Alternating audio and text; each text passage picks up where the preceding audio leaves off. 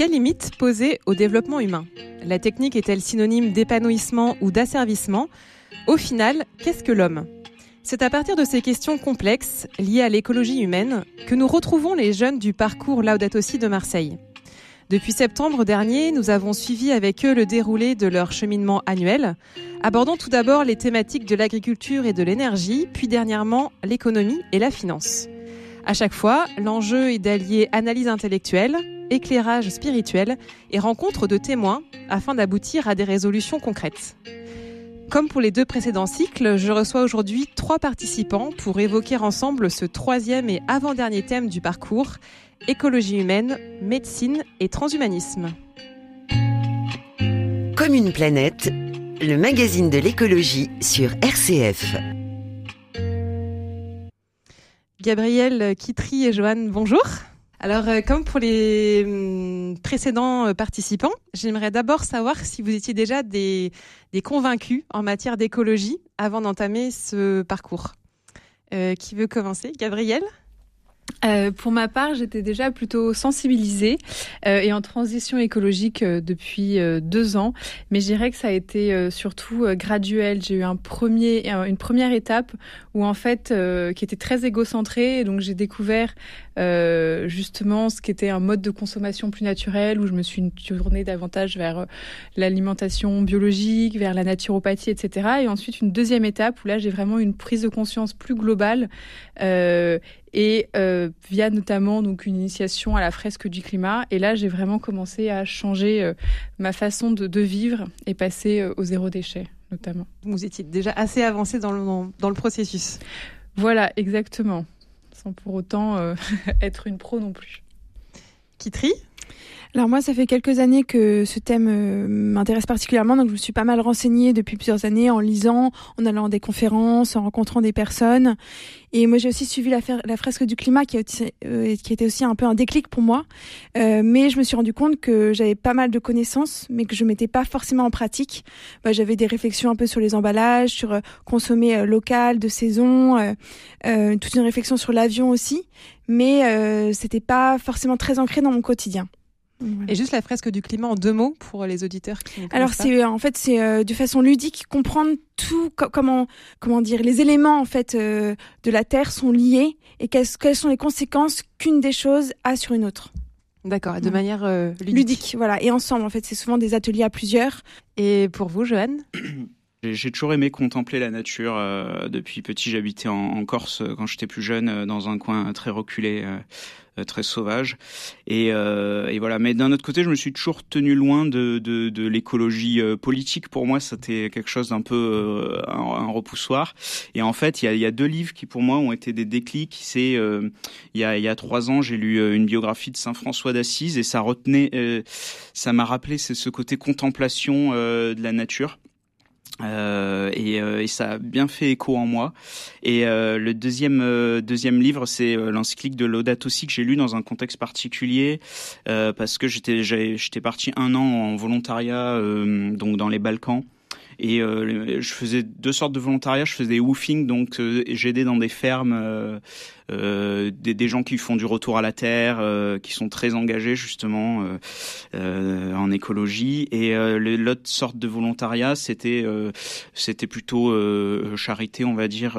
C'est-à-dire j'ai été chez les sœurs de Mère Teresa et dans un camp de migrants en Bosnie avec Jésuites Refugee Service. Et donc, euh, ça, ça, ça avec l'Audate aussi qui dit tout est lié, euh, ça, ça résonnait vraiment. Euh, et, et là, parlé, là, je suis vraiment passé. voilà, j'ai franchi le, le, le j'ai franchi un cap dans ma transition écologique. D'accord. Voilà. Et alors justement, euh, pour ce parcours-là de cette année, euh, là êtes aussi à Marseille, euh, est-ce que c'est un déclic particulier qui vous a décidé de, de vous engager ou la, la suite assez logique de ce processus? Bah, euh, quand j'ai entendu parler, euh, donc euh, à la messe de rentrée des jeunes, qu'il y avait un groupe de jeunes, l'Audate aussi, bah tout de suite, oui, j'ai dit c'est évident, quoi. C'est, j'ai senti un appel à ça, quoi. Et, et surtout, ce qui m'a plu, c'est que ça avait l'air tout de suite très bien ficelé, abouti, comme comme avec bah, le, chaque cycle à trois soirées et un week-end. et puis surtout, il y avait deux aspects qui me plaisaient beaucoup, c'est-à-dire on allait à la rencontre des acteurs et donc un peu ce côté pas juste entre chrétiens on parle d'écologie, mais aussi on partage notre point de vue avec la société civile euh, et ça, ça m'a, ça m'a vraiment plu parce qu'il y a, y a ouverture quoi au, monde réel et on reste pas entre entre chrétiens quoi. Voilà. Et puis un côté concret aussi et pratique. Ça, euh, mm, mm, très mm. bien. Et pour vous, Kitri, qu'est-ce qui vous a décidé à vous engager dans ce dans ce parcours cette année? Voilà, un déménagement, un nouveau travail qui est tourné vers les associations qui sont dans le médico-social. Je voulais changer un peu ma façon de vivre, euh, aussi en arrivant euh, à Marseille. Et je me suis rendu compte que j'arrivais pas forcément seule à changer mon mode de vie. Euh, enfin voilà, j'avais fait pas mal de choix qui, qui, changeaient dans ma vie, mais pour le quotidien, euh, j'arrivais pas forcément. Et donc je voulais m'inscrire dans un parcours avec d'autres pour euh, réfléchir, pour concrétiser un peu tout ce que j'avais euh, déjà euh, acquis ces dernières années. et moi aussi, la, pédagogie un peu de ce parcours-là, avec les différentes étapes, les différents cycles, m'intéressait particulièrement. Et moi, ce qui m'a marqué aussi, c'est l'ancrage spirituel qu'il y a euh, à l'intérieur du cycle. Euh, et aussi dans ma démarche bah, de me dire que j'arrivais dans une nouvelle région, dans une nouvelle ville, connaître aussi des initiatives, des initiatives locales. Donc ça, c'est grâce au week-end qu'on a, euh, on rencontre plein de personnes différentes. Des témoins. Et pour vous, Gabriel les raisons sont un peu les mêmes que celles de Kitry, mais j'accentuerai principalement sur deux éléments. Le premier, c'est la volonté en fait d'inscrire la conversion qu'avec, que j'avais déjà entamé euh, depuis quelques années dans un changement vraiment plus global. Et c'est vrai que la lecture aussi de Laudato aussi m'a permis de voir la relation et euh, l'interdépendance entre tous les tous les différents sujets et de prendre l'écologie non pas seulement sous le prisme de l'environnement, ce qu'on fait le plus souvent, mais sous un prisme plus plus incluant et qui vient aussi euh, entrer dans une dimension spirituelle, humaine, sociale. Et c'est ça qui m'a beaucoup plu. Et l'autre élément, c'était aussi la volonté d'aller plus loin euh, d'échanger euh, avec des personnes sur cette thématique, d'être confronté avec le terrain, surtout lors des week-ends où on rencontre euh, des gens de la société civile, et de pouvoir voilà trouver des pistes concrètes et les inclure dans, dans mon quotidien. Mais avant d'aller plus loin, je vous propose de faire une petite pause musicale avec le titre Un homme de Jérémy Frérot.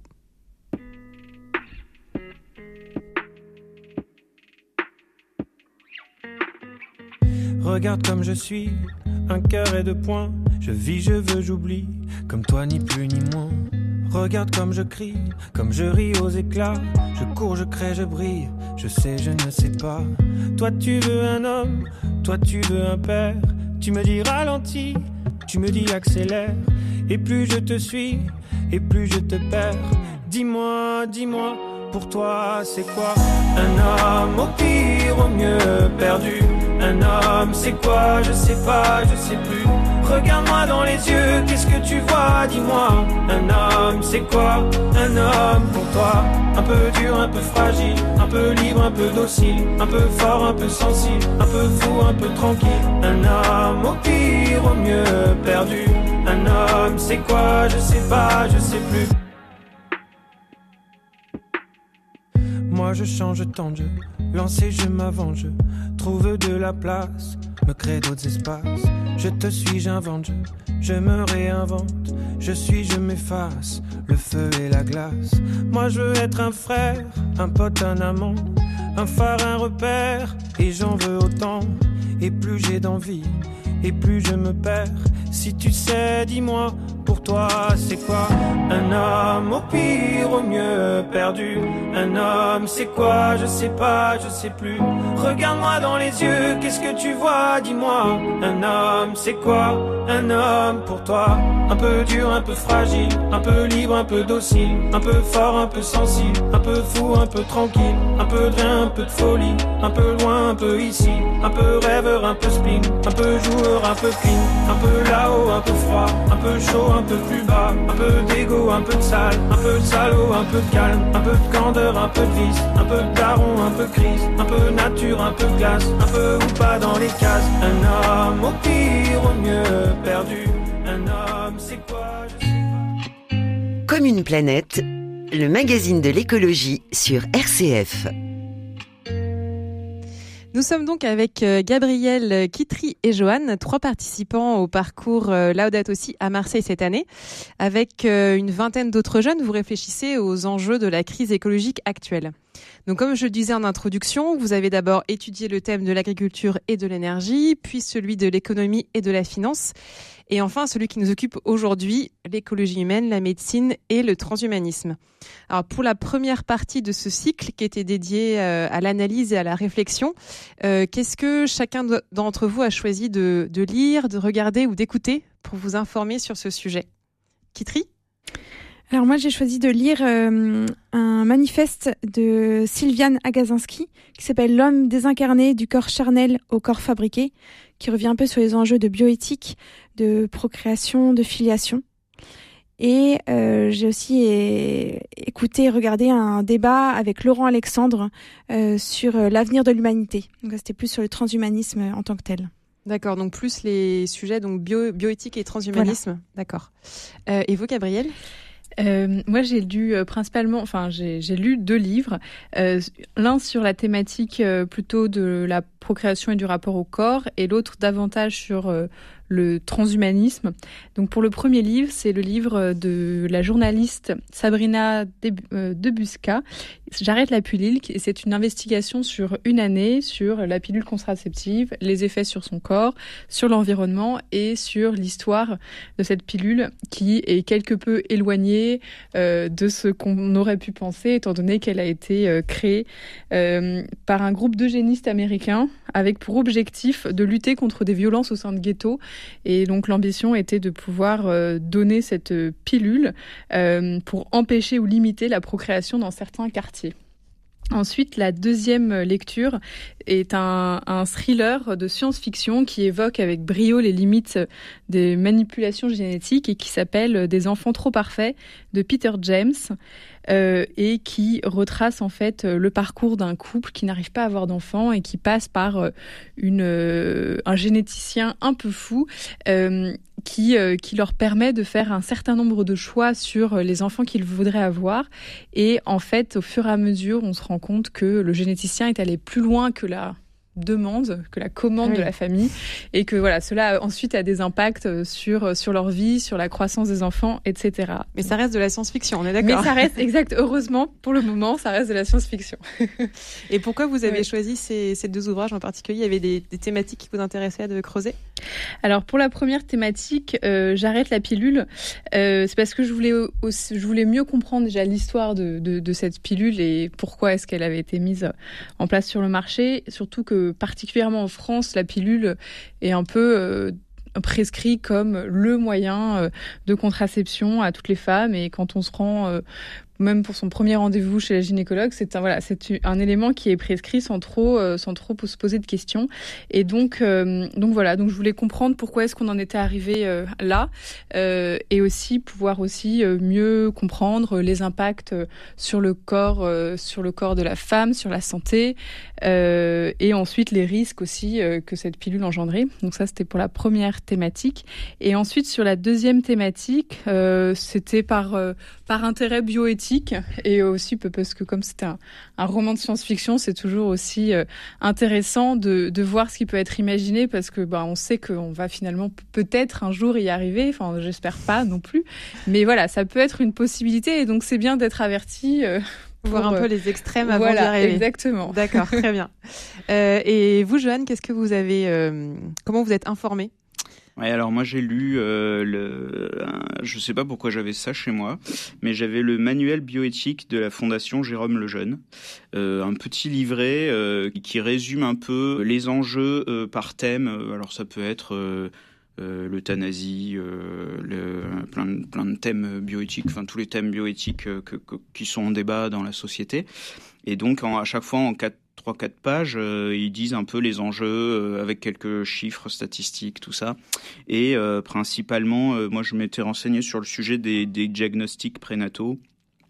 C'était un sujet qui m'intéressait parce que bah, j'attends un, un, bébé là pour août et donc et donc c'est voilà. particulièrement d'actualité.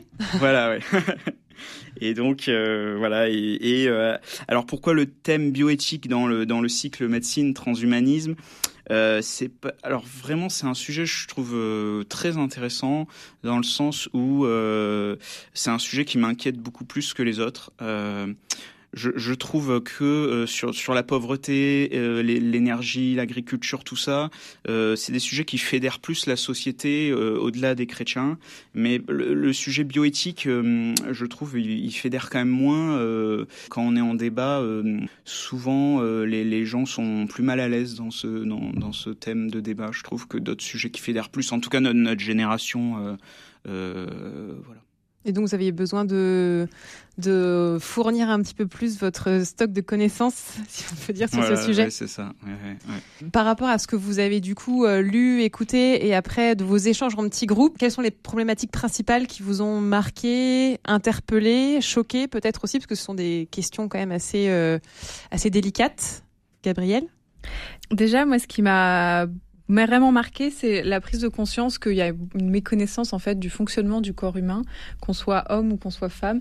Souvent, les gens ne se connaissent pas, euh, et donc forcément, voilà, ça fait aussi le lien avec euh, une voilà une pilule contraceptive, mais aussi au-delà de ça, dans la dimension de l'écologie, c'est vrai qu'il y a aussi ce côté vraiment euh, bah, d'écologie humaine, de, de, de, santé, de connaissance de soi, euh, voilà, qui fait que de nos jours, c'est vrai que quand une femme, par exemple, voilà, n'arrive pas à avoir d'enfant, assez rapidement, le couple, enfin d'ailleurs pas avec une femme, le couple va très rapidement se diriger vers euh, la PMA sans nécessairement avant avoir recherché des causes, en essayant de mieux connaître son cycle, en essayant voilà de, de, de, de trouver un peu d'autres solutions. Donc ça, c'était mon premier étonnement. Ensuite, la deuxième chose, c'était aussi euh, la prise de conscience où il y avait vraiment euh, des limites bioéthiques à ne pas franchir. Et ça rejoint euh, ce que disait Joanne justement dans le fait que sur le sujet de bioéthique, il y a rapidement moins de monde euh, qui est qui est là pour en parler euh, et qui est à l'aise aussi et qui connaît tout ça et donc voilà l'importance d'être formé pour parler de ces thématiques en fait euh, m'a vraiment euh, sauté aux yeux mmh. et je me suis rendu compte que ça me ça me faisait défaut et qu'il fallait que je que je creuse ce point parce que le risque, en effet, c'est d'avoir des, dérives euh, dans les recherches scientifiques sur l'humain, que ce soit sur le génome, sur des embryons, etc. Et que voilà, il y a vraiment euh, une espèce de limite à poser et, à ne pas franchir et que c'est important aussi de sensibiliser euh, d'autres personnes de la société civile au-delà de notre sphère chrétienne, en fait. Mmh. Et vous, Kitri, qu'est-ce qui vous a particulièrement euh, marqué, touché, interpellé? Euh, Moi, aussi le thème des limites. Me rendre compte que, en fait, quand on est homme, on a aussi envie de dépasser, en fait, euh, l'homme, qu'on a envie de dépasser nos limites. Et pourtant, ce qui fait qu'on est homme, c'est aussi le fait qu'on soit humain, qu'on soit fragile, qu'on ne puisse pas tout faire. Donc ça m'a fait pas mal réfléchir sur justement bah, mon rapport à, la limite et ça m'a fait prendre conscience voilà des, du danger aussi des limites, notamment aussi dans le, dans le débat là avec Laurent Alexandre quand il parlait de l'homme du futur, de ce qu'il voyait pour, pour l'avenir euh, demain. Euh, on a aussi une intervention d'un transhumaniste qui nous disait que voilà pour les transhumanistes c'était aller plus loin, plus haut, plus vite, euh, plus longtemps. Est-ce que moi j'avais envie d'aller euh, plus, plus, vite, plus plus loin, plus haut? Enfin voilà, ça m'a fait poser pas mal de questions sur les limites et mes limites. Ce qui m'a interpellé aussi c'est euh, c'est le marché qui peut y avoir en fait. Ces questions de, voilà, de, de transhumanisme, de, limites et d'hommes, en fait, euh, sont aussi reprises par le marché. Sylvia Nagasinski, elle parlait beaucoup du marché du corps, toutes les dérives qu'il peut y avoir autour de la procréation, qu'on est pas mal euh, réduit aussi à l'économie et au marché. Et une troisième chose qui, est, qui m'a qui m'a surprise, c'était pendant le week-end, une des intervenantes qui est venue avec un petit robot euh, humanoïde. Elle avait travaillé dans, dans, une entreprise qui fabriquait ce robot, et de, de ça m'a interpellé l'émotion que pouvait susciter un robot. Euh, ce qui c'est ah oui. qu'il était tout mignon, tout petit, qu'on avait envie de le prendre dans nos bras, mais pas euh, humain, qu'il n'était pas humain. Et pourtant, euh, à un moment, il lui a fait un croche-patte, il est tombé. Et bah, on était tous un peu euh, bah, il est tombé, c'est pas, c'est pas gentil de lui faire un croche-patte. Donc voilà, quelle relation on a en fait un, un robot qui a une tête d'homme, euh, que ça peut être vraiment une illusion, qu'on a envie de, lui prêter des sentiments. Donc à la fois les, les, limites de l'homme et comment aussi euh, les non-humains peuvent, voilà. euh, peuvent se rapprocher de, de nous. Ouais, c'est ça. Et de voir ouais. nous notre rapport à ce, à ce robot. Et pour vous, Joanne, pouvez nous partager ouais, Alors moi, un moment fort, euh, notamment euh, du week-end, euh, comme a dit Kitri, c'est quand on a rencontré un représentant de l'association la, la, transhumaniste de France. Fait, il disait ouais plus longtemps, plus fort, en meilleure santé.